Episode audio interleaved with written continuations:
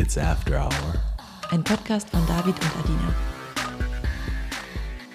Hallo David. Hey Babe, alles klar? Ja, mir geht's richtig gut und dir? Mir geht's auch richtig gut. Mir ist was voll Schönes an unserer Beziehung aufgefallen. Erzähl, jetzt bin ich voll gespannt. Sollte einer von uns im Laufe der Jahre feststellen, er identifiziert sich doch eher mit dem anderen Geschlecht oder auch mit keinem Geschlecht, also sollte einer von uns trans werden oder sich als nicht binär identifizieren und das ausleben, wäre das für unsere Beziehung einfach absolut kein Problem. Es würde sich wahrscheinlich sogar gar nicht viel ändern. Dann wären wir halt ein schwules Paar oder ein lesbisches Paar. Es wäre uns einfach scheißegal und der Gedanke hat mich echt happy gemacht, weil sich unsere Liebe dadurch für mich so echt und bedingungslos anfühlt.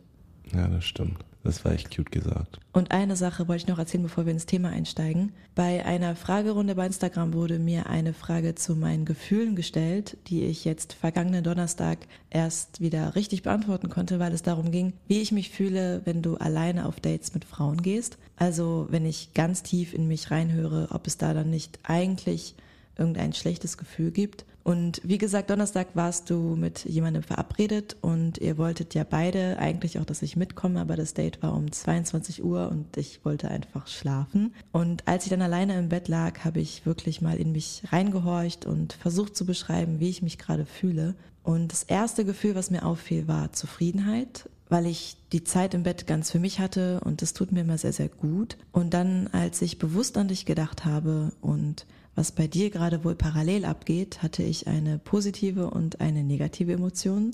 Zum einen habe ich mich sehr für dich gefreut, weil du wahrscheinlich gerade irgendeinen richtig niceen Blowjob bekommst. Auf der anderen Seite habe ich aber wie immer ein wenig Angst gehabt, dass dir etwas passiert, weil du kanntest sie kaum und sie wohnte sehr weit außerhalb. Also diese Sorge um dich habe ich ja immer, wenn du mit Halbfremden unterwegs bist und deshalb schickst du mir immer deine Adresse und deinen Live-Standort, falls irgendwas passiert. Und die Adresse beziehungsweise dein Standort war halt 45 Minuten entfernt, also fast schon außerhalb von Berlin und direkt neben einem Friedhof. Also es hätte ja auch sein können, dass du dich da gerade mit irgendeinem Fake-Profil verabredet hast und irgendeinem Killer oder einer Killerin in die Arme läufst. Jeffrey Dahmer-Style. Aber du hast ja dann auch relativ schnell geschrieben, dass alles in Ordnung ist und du dich wohlfühlst. Deshalb konnte ich dann auch in Ruhe schlafen. Ja, das stimmt. Ich glaube, der Weg dahin war auch echt gruselig. Es war wirklich so 500, 600 Meter an diesem Friedhofpark da entlang gelaufen im Dunkeln mit nur so ein paar Laternenlichtern. Da musste ja noch die Straßenseite wechseln. Aber eine andere Sache, zu dem Donnerstagabend, die wir noch besprechen müssen. Wir haben ja in der ersten Folge grob die Regeln unserer offenen Beziehung abgesteckt und aber auch dazu gesagt, dass wir eigentlich immer eher die Situation individuell anschauen. Jetzt ist es so, dass eine dieser Regeln eigentlich lautet, nicht bei einem Date zu übernachten. Und genau genommen ist das auch keine Regel im klassischen Sinne, sondern es liegt einfach mehr daran, dass wir beide keinen Bock haben, irgendwo anders zu übernachten, mhm. sondern einfach gerne direkt nach Hause wollen. Und jetzt war es nur schon öfter so, dass du auf einem Date warst, nachts nach Hause kamst, mein Hund, beziehungsweise mittlerweile ist es auch dein Hund, also unser Hund natürlich anfängt zu bellen, sobald nachts irgendwas im Haus abgeht. Bulldoggen sind ja Alarmanlagen, wenn der Beschützerinstinkt aktiviert ist. Und davon wache ich dann halt auf. Und es gibt für mich echt kaum was Schlimmeres, als nachts geweckt zu werden. Tut mir auch immer leid.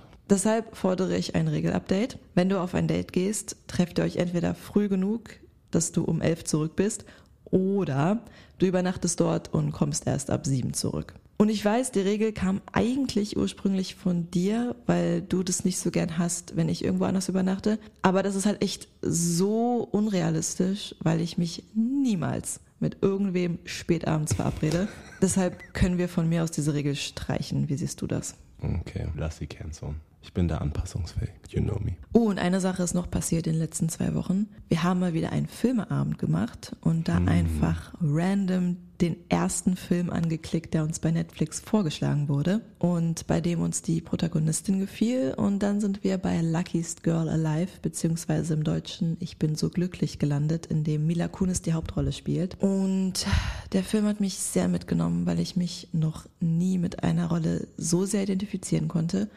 Und seitdem wir den gesehen haben, denke ich ständig neu drüber nach, ob es gut wäre, meine Geschichte zu erzählen, weil für mich gab es immer nur Gründe, nicht darüber zu reden. In meinem Fall ist es jetzt knapp 14 Jahre her und ich weiß noch, wie ich damals dachte, ich lasse nicht zu, dass das Teil meiner Identität wird ich gebe den Tätern und diesem Ereignis nicht die Macht, mein Leben zu verändern. Und ich hatte immer das Gefühl, ich habe das ziemlich gut alleine verarbeitet und die ganze Scheiße, diese ganzen Lügen und Gerüchte, die in meiner Jugend damals verbreitet wurden über mich, an sich eigentlich ziemlich gut weggesteckt. Aber ich werde mir in den kommenden Wochen und Monaten definitiv mal Gedanken drüber machen, auch gemeinsam mit dir, ob ich bereit bin, in einer Folge drüber zu reden.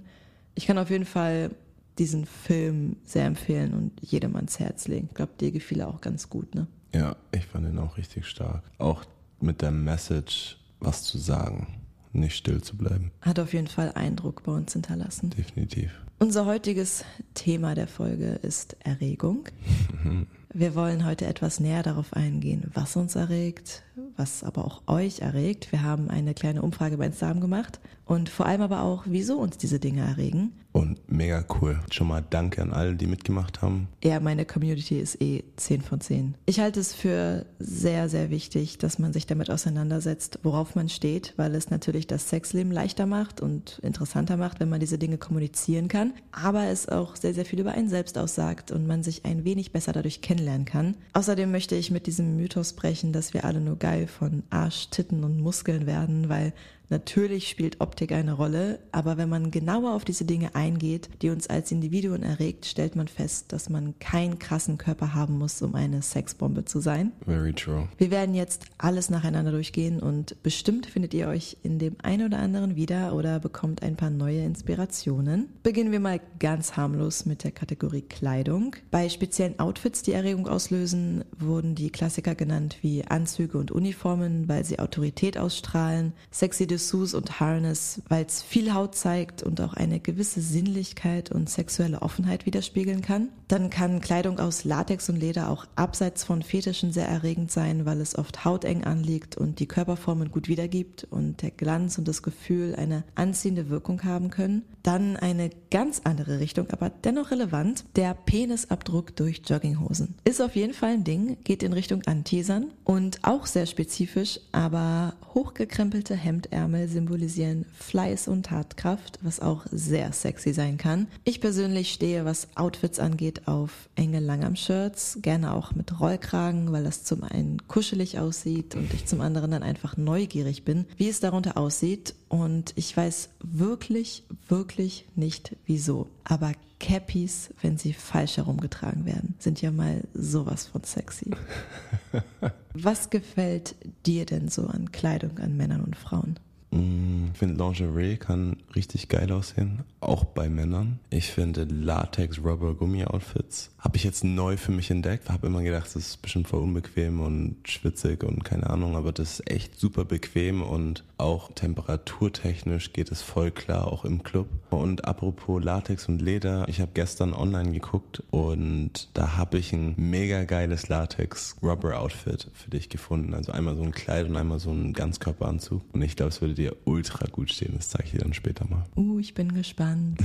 dann sehr erregend, besonders für Menschen wie mich, die stark auditiv veranlagt sind, ist alles, was in Richtung Sounds geht. So wie ich das in den letzten Jahren mitbekommen habe, durch eigene Erfahrungen, Erzählungen von Freunden, aber auch durch die Umfrage, kann man geschlechterunabhängig sagen, dass jeder darauf steht, den anderen stöhnen zu hören. Das ist einfach ein Ausdruck von Lust und es macht nicht nur geil, es kann auch den Sex intensivieren. Und selbst wenn man nicht so der laute oder starke Stöhnertyp ist, verstehe ich, ist in Ordnung, aber dann macht es vielleicht einfach mal still und leise. Also das Ding mit Stöhnen ist ja nicht nur, dass es sich geil anhört, sondern dass man sich in eine Art Ekstase atmen kann. Also unser Atem ist ja unser einziges Werkzeug, mit dem wir unser vegetatives Nervensystem beeinflussen können. Und mit Stöhnen und Atmen können wir uns in eine Art natürliches High versetzen. Ja, und zusätzlich ist natürlich auch eine coole Feedback-Option, wenn man jetzt nicht so wirklich kommunikativ während dem Sex ist, was auch ultra schwierig manchmal ist. Dann, was auch unter auditive Reize fällt, ist Dirty Talk und Praising. Unter Dirty Talk können wir uns, glaube ich, alle was vorstellen. Mit Praising ist meistens eine spezielle Art von Lob gemeint.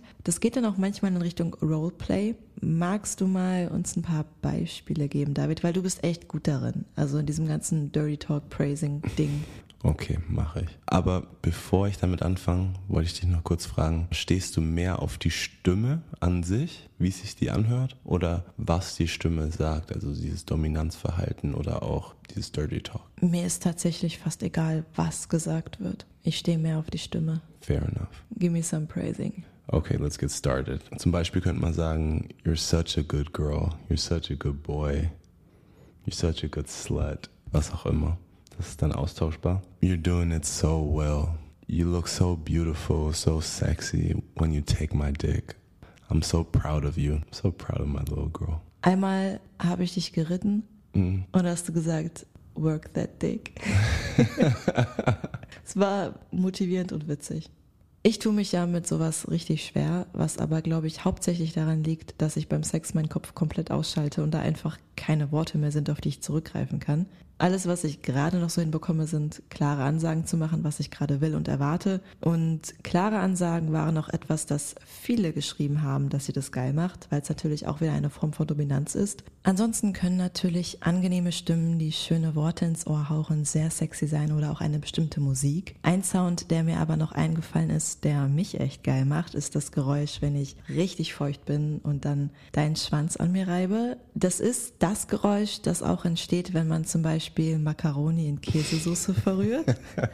Also dieses Glitschige. Finde ich auch mega geil. Hast du einen Sound oder bestimmte Worte oder einen Song, der dich anmacht? Es gibt viele so sexuelle Songs, aber ich finde auch Techno-Songs können auch echt geil sein oder mich anturnen. Der Sound, den du gerade beschrieben hast, dieses Macaroni-Geräusch, pervers geil. Und was ich auch mega anturnen finde, weil ich bin nicht so ein Fan von so ganz hohen Stimmen. Deswegen liebe ich deine Stimme, weil die nicht so hoch ist. Hast eher so eine mittlere bis tiefere Stimme, die aber voll angenehm zum Hören ist. Und wenn so eine Stimme dann stöhnt und Dirty Talk macht, ist ultra sexy.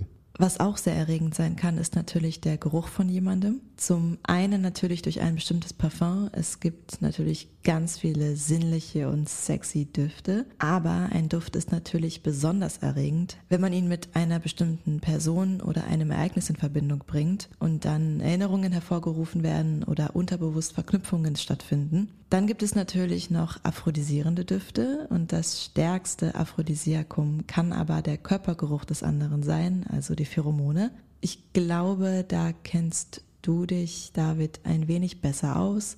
Magst du uns vielleicht kurz dazu etwas erzählen? Kann ich machen. Es gibt leider nur nicht ganz so viele Infos zu Pheromonen bei Menschen, da wir im Vergleich zu Tieren eher weniger Rezeptoren haben. Schätz mal, wie viele man bisher so gefunden hat an Rezeptoren. Sag mir kurz die Kennzahl, die man zum Beispiel bei Tieren gefunden hat. Okay, ähm, da gebe ich dir die Kennzahl von Mäusen. Da wurden ungefähr 300 verschiedene Pheromonrezeptoren gefunden.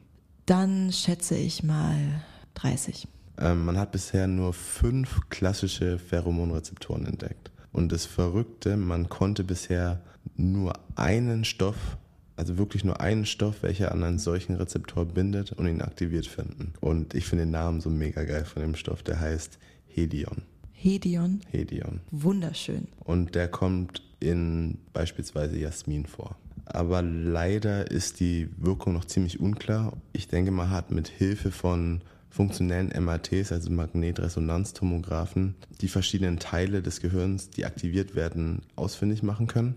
Es gibt ja funktionelle und normale MRTs. Funktionell ist einfach nur, dass man während des ganzen Prozesses noch Fragen gestellt bekommt oder verschiedene Aufgaben lösen muss, damit man bestimmte Teile des Gehirns deutlich erkennt, die aktiv sind. Und in diesem MRT wurde dann gezeigt, dass Teile des limbischen Systems wie auch des Thalamus aktiviert werden, aber man konnte eben die genauen Folgereaktionen nicht zu 100% verstehen. Man denkt eben da der Thalamus und das limbische System aktiviert wird, dass es so eine Art empathische Reaktion gibt.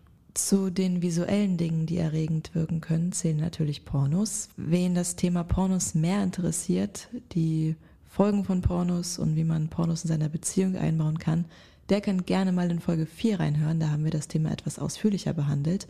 Was auch zum Visuellen gehört, ist zu sehen, wie der Partner sich selbst befriedigt. Das kann sehr erregend sein. Und danke an diejenige, die geschrieben hat, dass es sie geil macht, Fotos von ihr selbst anzuschauen, weil das bei mir auch manchmal der Fall ist.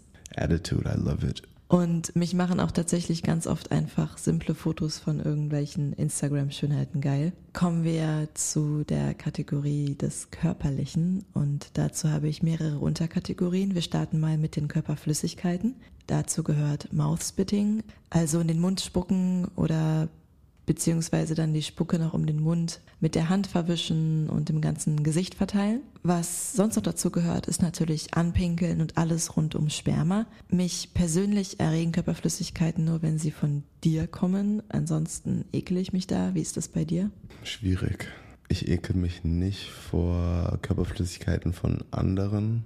Es muss immer nur in diesem Kontext passieren, dass, dass die Person das von sich aus macht dass sie auch richtig Bock drauf hat. Genau. Kommen wir zu den erogenen Zonen. Mhm. Nipple Play, also an den Nippeln lecken, sie küssen, dran knabbern, beißen, saugen etc. Ich liebe es ja auch, wenn man an meinen Nippeln zieht und so kneift. Dann Küsse, Lecken, Beißen an Hals, Nacken und Ohren gefällt sehr, sehr vielen. Ich weiß, du, David, stehst da auch drauf. Ich persönlich aber zum Beispiel gar nicht. Mich turnt es tatsächlich sogar ab, wenn man mir an Hals, Nacken oder Ohren irgendwie rumspielt. Ich finde es extrem unangenehm, aber ist ja auch interessant, wie unterschiedlich wir alle da ticken. Meinst du dich kitzelt oder wie? Ich mag es einfach nicht. Einfach das Gefühl ist nicht mhm. geil. Okay. Na, ich finde es echt krass, weil die Zonen, die du genannt hast, sind ja eigentlich die erogenen Zonen, wo die meisten Menschen sexuelle Lust bekommen. Und das ist der Fall, weil in den Bereichen es viele, viele Nervenendigungen bzw. Mechanorezeptoren gibt, die diese empfindliche Reaktion auslösen. Und andere Bereiche sind zum Beispiel die Nippel, die Leistenregion, Füße, Finger, aber auch der Anus. Aber ich finde es auch extrem, extrem spannend, dass erogene Zonen auch oft konditioniert werden können. Das heißt, dass man zum Beispiel jedes Mal beim Masturbieren seine Achseln krault und es dann so tausendmal durchzieht, ja, dann führt ein alleiniges Achselkrauen irgendwann dazu, dass man horny wird und in manchen Extremfällen sogar, dass man nur mit Achselkrauen dann kommen kann. Ganz weirdes Beispiel. Wollen wir mal konditionieren, dass du durch Füße kitzeln geil wirst? Nee. Finde ich ultra witzig. Die Innenseite der Oberschenkel ist ja auch eine sehr spannende Zone, weil sie so nah im Intimbereich liegt. Dort gestreichelt, geküsst oder gebissen zu werden, macht auch viele geil. Und was auch sehr sexy sein kann, ist Fingerlecken, wie du auch gerade schon erwähnt hast, dass das auch eine erogene Zone sein kann. Was ich manchmal gerne mache, ist deine Finger so zu lecken, als wäre das dein Schwanz, also so ein bisschen anteasern. Und dann diese Nässe, die durch die Spucke an deinen Fingern entsteht, zu nutzen und deine Hand dann zu meiner Pussy zu führen, sodass du mich fingerst. Da ist jemand sehr bossy. Kommen wir zu der nächsten Unterkategorie von körperlichem und das wäre die körperliche Gewalt. Also hart angepackt werden, gegen die Wand gedrückt werden, feste Griffe, insbesondere an Taille und Becken, aber auch natürlich Dinge wie Spanking, also Auspeitschen und generell Schläge. Als wir letztes Jahr zum ersten Mal etwas härteren Sex hatten, hast du mir, während du mich gefickt hast oder ich dir einen geblasen habe, ins Gesicht geschlagen und das fand ich so geil. Ich finde das auch noch tausendmal geiler, als wenn du mir auf den Arsch haust oder sonst was. Ja? Definitiv. Okay, also Gesicht über Arsch. Safe. Okay. Und in Kombination dazu hat eine Followerin geschrieben, dass sie auf richtig harten Facefuck steht. Und als ich das gelesen habe, hat mich allein der Gedanke schon geil gemacht. Können wir echt mal wieder machen, dass du richtig hart meinen Mund fickst und mir dabei mit voller Wucht ins Gesicht schlägst. Das haben wir echt schon lange nicht mehr gemacht. Ist ein bisschen her. Und was sehr weit verbreitet gemocht wird, ist Würgen und gewürgt werden. Das kann ja auch den Orgasmus intensivieren, aber man muss auf ein paar Dinge besonders achten. David, du hast mir das mal ziemlich gut erklärt. Vielleicht magst du das an dieser Stelle wiederholen. Es ist immer wichtig, dass man aufpasst, dass man nicht den Kehlkopf zerquetscht. Ähm, deswegen ist es immer praktisch, wenn man von der Seite kommt und die Karotisarterien abdrückt es hat eigentlich auch einen viel geileren Effekt, weil dann kommt weniger Blut ans Gehirn an und es kann zu so einem leichten High kommen. Aber man muss natürlich auch aufpassen, dass man nicht zu viel Blut abschnürt oder für zu lange das Blut abschnürt, weil dann kann man in Ohnmacht fallen oder neuronale Schädigungen entstehen. Also es ist mit Vorsicht zu genießen und auch mit einem Partner, dem man vertraut. Der Vollständigkeit halber ganz kurz die Begriffserklärung. SM als Abkürzung steht ja für Sadomaso, also Sadismus und Masochismus. Masochismus, wenn ein Mensch Lust oder Befriedigung dadurch erlebt, dass ihm Schmerzen zugefügt werden oder er gedemütigt wird. Und das Gegenstück zum Masochismus ist der Sadismus, also Freude am Leid anderer. In uns steckt beides, aber ich glaube, du neigst etwas stärker zum Masochismus und ich etwas stärker zum Sadismus. Würdest du das genauso sehen? Das kann gut sein. Du bist auf jeden Fall sadistischer als ich und hast da, glaube ich, noch mehr Freude daran. Dadurch, dass es sich aber bei uns auch nur um Vorlieben im sexuellen Kontext handelt, liegt keine ernsthafte masochistische oder sadistische Störung vor. Die meisten Menschen, die masochistische oder sadistische Interessen haben, erfüllen nicht die klinischen Kriterien einer paraphilen Störung. Die erfordern nämlich, dass Verhalten, Fantasien oder intensive Triebe einer Person zu klinisch bedeutender Bedrängnis oder Beeinträchtigung führen und der Zustand muss dann auch für über sechs Monate vorhanden sein. Kommen wir zurück zur Erregung. Sich verwöhnen zu lassen ist natürlich auch ein ganz großes Thema. Dazu gehört natürlich Blasen und Lecken, also generell Oralverkehr, aber auch leidenschaftliche Berührungen, sinnliche Küsse am ganzen Körper und Dinge wie Massagen oder Kraulen, insbesondere Intimmassagen, Fußmassagen und Ganzkörpermassagen mit Öl, Eiswürfeln oder Wachs. Es gibt ja auch so spezielle Massagekerzen, die können wirklich schön sein. Ich muss sagen, das macht mich auch richtig geil, wenn ich nackt bin und massiert werde und wenn man dann bei meinem Po angekommen ist, so den Po massiert. Booty. Langsam anfängt, den Intimbereich zu massieren, vorsichtig fingert und dann kommentarlos anfängt, in mich einzudringen. Das finde ich richtig geil, weil ich stelle mir dann immer vor, mich massiert irgendein fremder, hotter Typ. Und wenn es zum Sex kommt, ist es dann was Verbotenes. Und in dem Moment schaut man sich ja auch nicht an. Also es geht schon ein wenig in Richtung Mind Games. Oder hätte ich auch noch eine geile Idee. Dass wir einfach eine Plane mitten ins Wohnzimmer legen, so eine große Plastikplane, uns gegenseitig einölen mit Jojoba oder vielleicht sogar irgendein wärmendes Öl und dann so aufeinander rumglitschen, so halb massieren mit unseren verschiedenen Körperteilen. Das stelle ich mir irgendwie hart vor. Das klingt echt geil.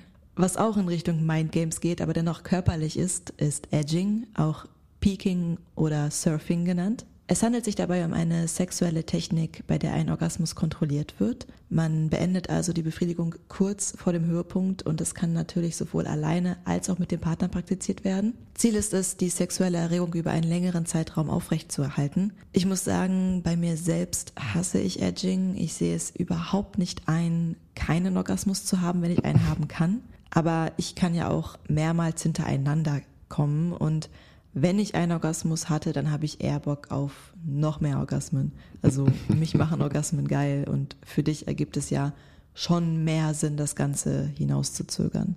Ja, macht auch manchmal echt Spaß und intensiviert dann auch den Orgasmus. Manchmal haben wir ja Sex und du kommst dann gar nicht und das bewusst, weil mhm. du dann erst am nächsten oder übernächsten Tag kommen möchtest. Ja, es ist manchmal echt geil. Kommen wir nun endgültig zu der Kategorie Mind Games. Das ist wahrscheinlich die spannendste Kategorie, weil diese ganzen Spielchen natürlich sehr psychologisch sind. Sehr vieles davon hängt mit klassischem Dominanzverhalten zusammen. Dazu gehören Machtspiele, Degradierung, CNC, also Consensual Non-Consent, sprich Vergewaltigung, aber nur gespielt. Also jeder hat vorher sein Okay dazu gegeben. SPH, also Small Penis Humiliation, sprich die Erniedrigung von kleinen Penissen. Also in dem Bereich gibt es sehr, sehr, sehr viel und auch sehr viel Unterschiedliches.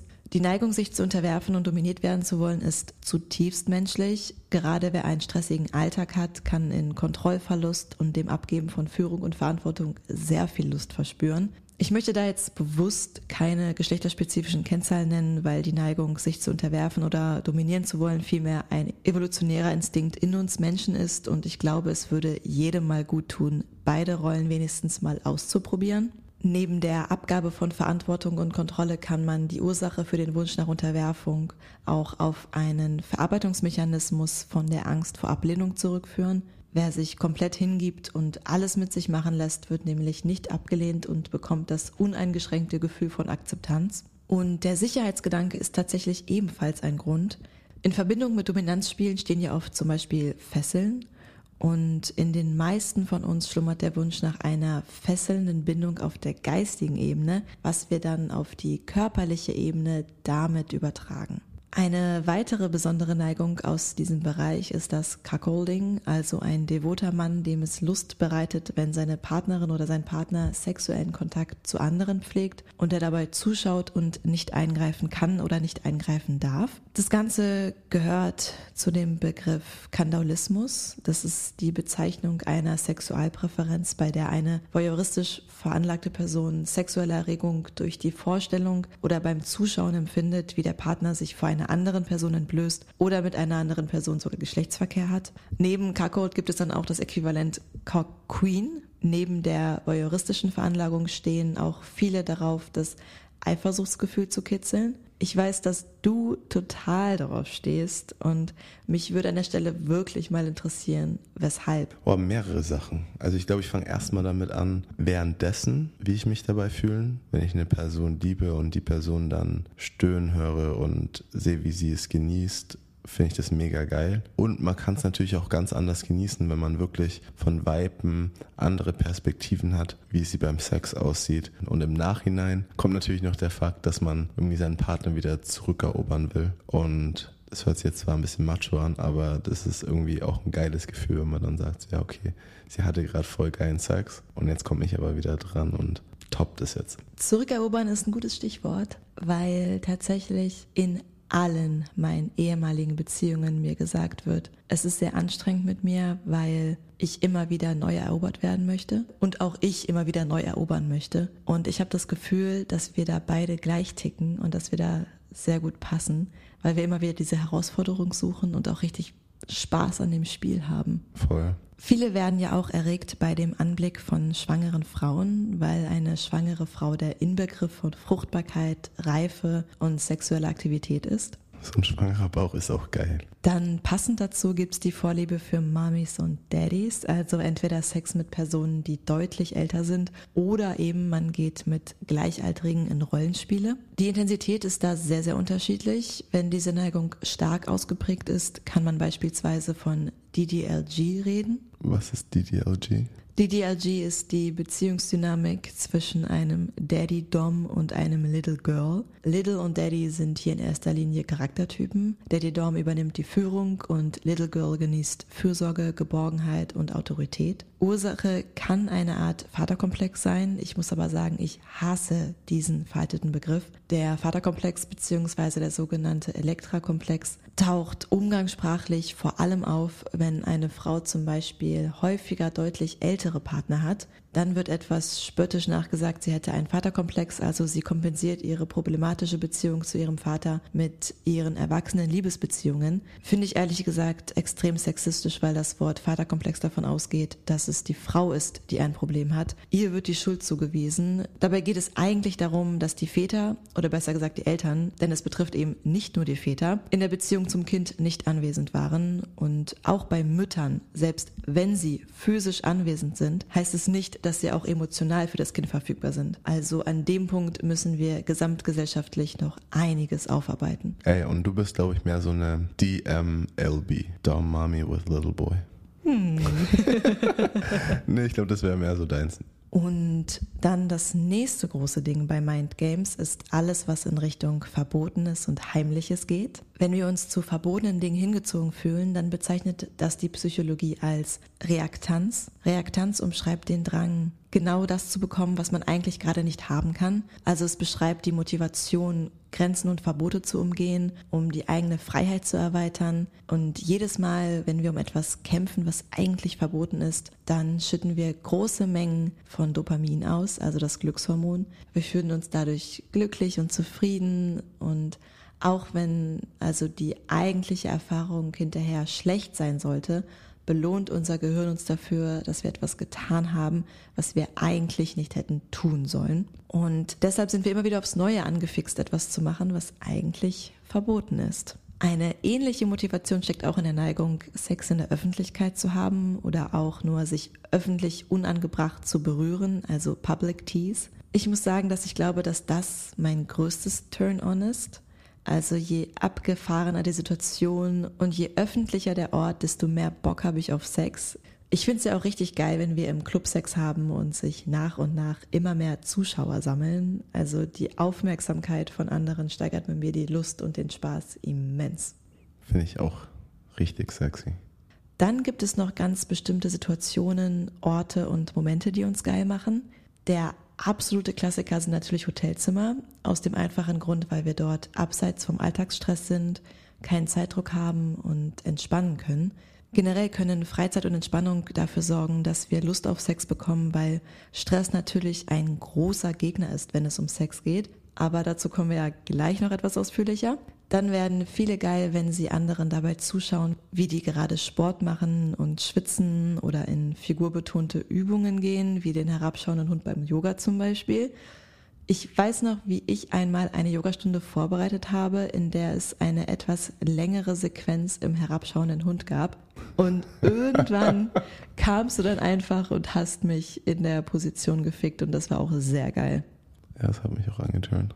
Und es war auch eine spannende neue Stellung im herabschauenden Hund.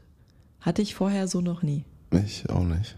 Generell stehen ja viele auf diese spontanen Quickies, wie zum Beispiel beim Kochen, wenn du kochst und ich anfange, dir einzublasen, oder ich koche und du fängst an, mich zu lecken oder mich Doggy zu nehmen. So Situationen, aber auch Gerüche, Geräusche, Berührungen, Fantasien und Outfits können also auf unterschiedliche Weise sehr erregend sein. Aber so stark körperliche Anziehung auch sein mag, emotionale Anziehung kann tatsächlich noch viel stärker sein, wenn die Chemie stimmt natürlich nur. Und dazu gehören dann tiefe Gespräche, eine emotionale Reife und intimer Blickkontakt, gerade auch beim Sex aber auch den Mut zu haben, sich verletzlich zu zeigen, also generell durch Verletzlichkeit eine ganz besondere Intimität und Nähe zu kreieren. Attribute wie Intelligenz oder Intellekt, Humor und Selbstbewusstsein oder ein selbstbewusstes Auftreten und eine außergewöhnliche Ausstrahlung können natürlich auch sehr, sehr anziehend wirken. Und last but not least, David, was schätzt du, ist die stärkste Anziehungskraft? Die stärkste Anziehungskraft? Mein Penis? Liebe. Oh. Ich habe gerade irgendwie nur an Penis gedacht. Uh, Thema Penis. Mir fällt gerade ein, was du mir mal erzählt hast. Und zwar etwas ganz Außergewöhnliches, was speziell dich mal geil gemacht hat. Ah, meine Meatspin-Story. Mhm.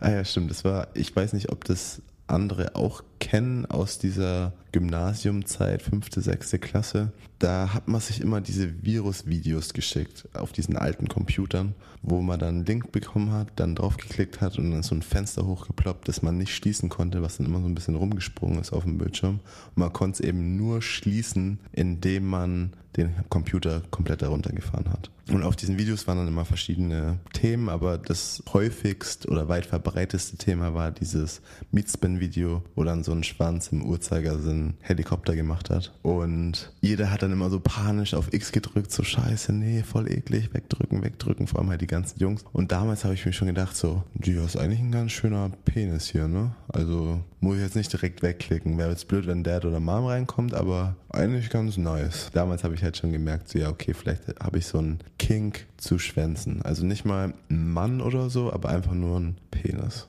Jetzt haben wir ja ganz lange drüber geredet, was uns alle so geil macht, aber natürlich ist die Frequenz und Intensität an Erregung extrem unterschiedlich.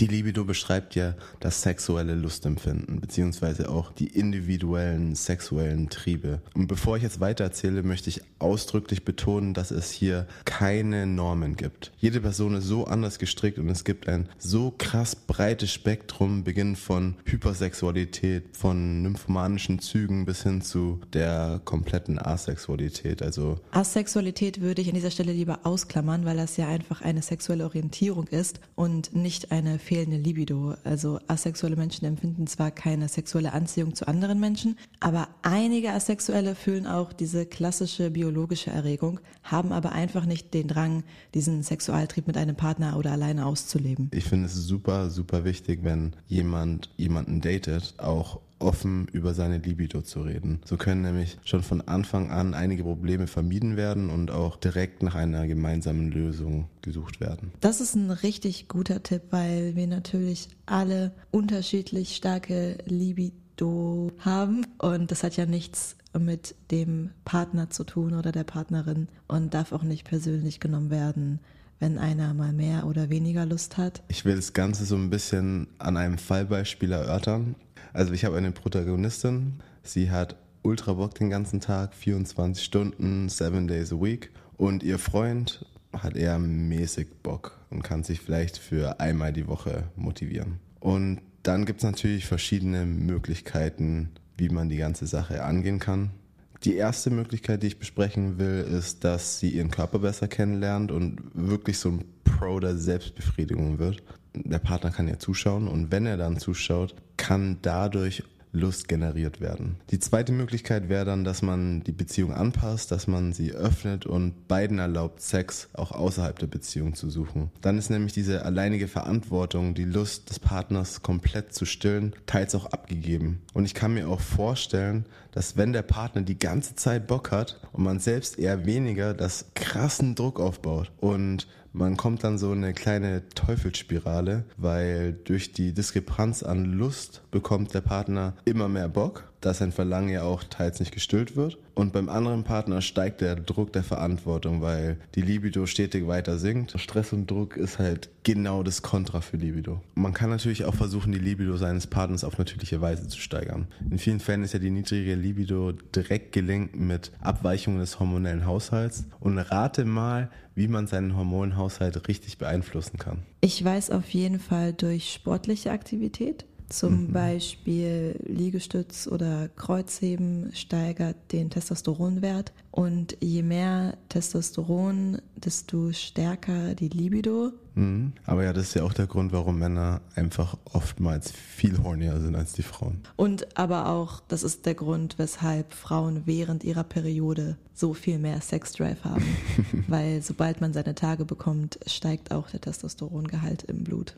Zusätzlich zum Sport ist auch natürlich der Schlaf sehr wichtig, weil im Schlaf regeneriert unser Hormonsystem so ein bisschen. Man bildet wieder diese ganzen Hormone und deswegen ist Schlaf super wichtig. Also wenn man zu wenig schläft, kann das auch natürlich ein großer Grund sein. Und zusätzlich zum Schlaf würde ich auch die Ernährung an primärer Stelle setzen. Wenn man nicht alle Mikro- und Makronährstoffe abdeckt, kann es natürlich auch großen Effekt auf unseren hormonellen Haushalt haben. Und was ich auch noch zum Sport sagen wollte, ist, durch Sport oder Yoga, Meditation, Meditation kann man natürlich auch seine Cortisolwerte nach unten schrauben und Cortisol wirkt auch der Libido entgegen.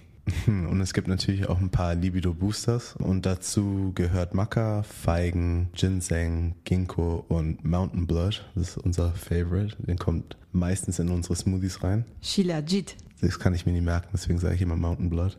Und ähm, eine niedrige Libido kann natürlich auch pathologischen Ursprung sein, ähm, wie zum Beispiel eine Stoffwechselerkrankung, Diabetes oder Adipositas oder ein Tumor im Hypophysenvorderlappen. Aber ich will jetzt keinen Angst machen, deswegen hat wahrscheinlich andere Gründe, aber das könnte natürlich auch ein Grund sein. Und weitere Gründe sind auch Schwangerschaft oder wie ihr verhütet mit Pille oder Spirale, also hormonelle Gabe. Aber es kann natürlich auch psychischen Ursprung sein. Also es gibt eben wirklich viele verschiedene Ursprünge, die die Libido runterziehen. Und jetzt sind wir schon am Ende unserer Folge fast angelangt. Jetzt würde ich mal gerne von dir wissen, was dein Beziehungstipp ist. Mein Beziehungstipp lautet wie folgt.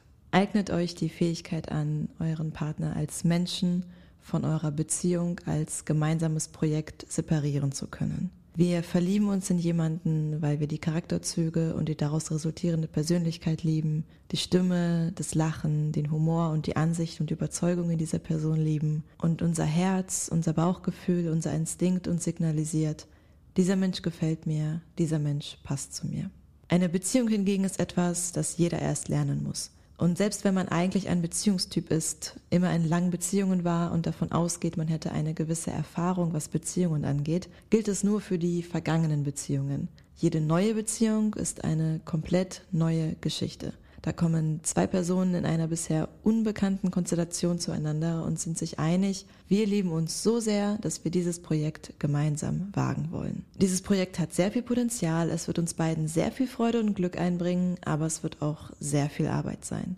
Wir werden uns nicht immer einig sein, wie dieses Projekt auszusehen hat. Wir werden nicht immer beide gleich viel Energie in dieses Projekt stecken können, weil wir beide auch noch unsere eigenen persönlichen Projekte haben. Und wir werden auch Momente haben, in denen wir dieses gesamte Projekt hinschmeißen wollen. Und in genau den Momenten müssen wir uns daran erinnern, dass da ein Mensch ist, den wir lieben, der aber gerade überfordert ist mit unserem gemeinsamen Projekt.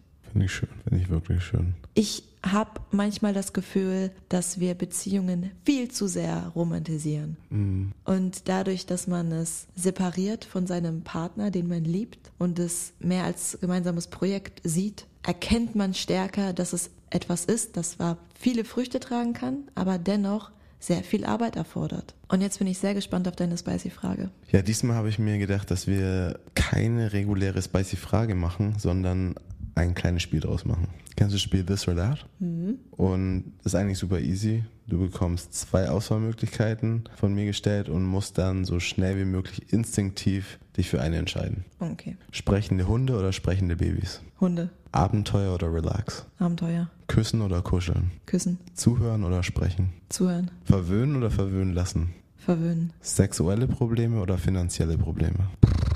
Finanzielle Probleme. Cute oder hot? Cute ist hot. Das war jetzt voll gecheatet. Booty oder Titties? Titties, Titties. Dominant oder devot? je nach Stimmung. Muss ich entscheiden. Ich will mich nicht entscheiden. Muss ich entscheiden. Dominant. Okay. Lecken oder blasen? Blasen. Lingerie oder nackt? Es gibt halt wirklich nur ganz wenige Dessous-Firmen, die ich geil finde. Dann auf jeden Fall Unterwäsche, aber sonst immer nackt. Okay. Ja, finde ich cool, das Spiel. Können wir ruhig mal öfter machen. Ja. Dann hören wir uns in zwei Wochen wieder. Yes. Ich freue mich. Mua. Ja.